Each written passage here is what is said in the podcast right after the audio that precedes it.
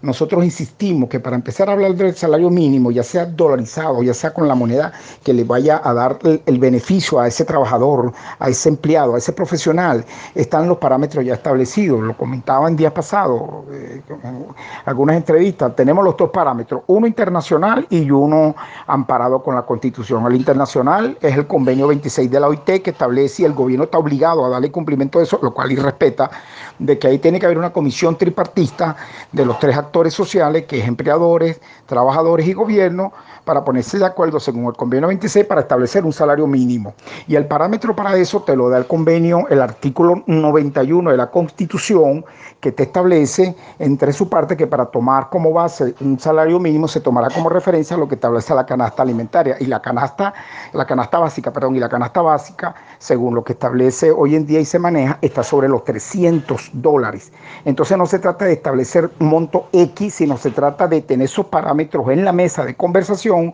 y tiene una base para iniciar la conversación. Lo que me establece el convenio 26,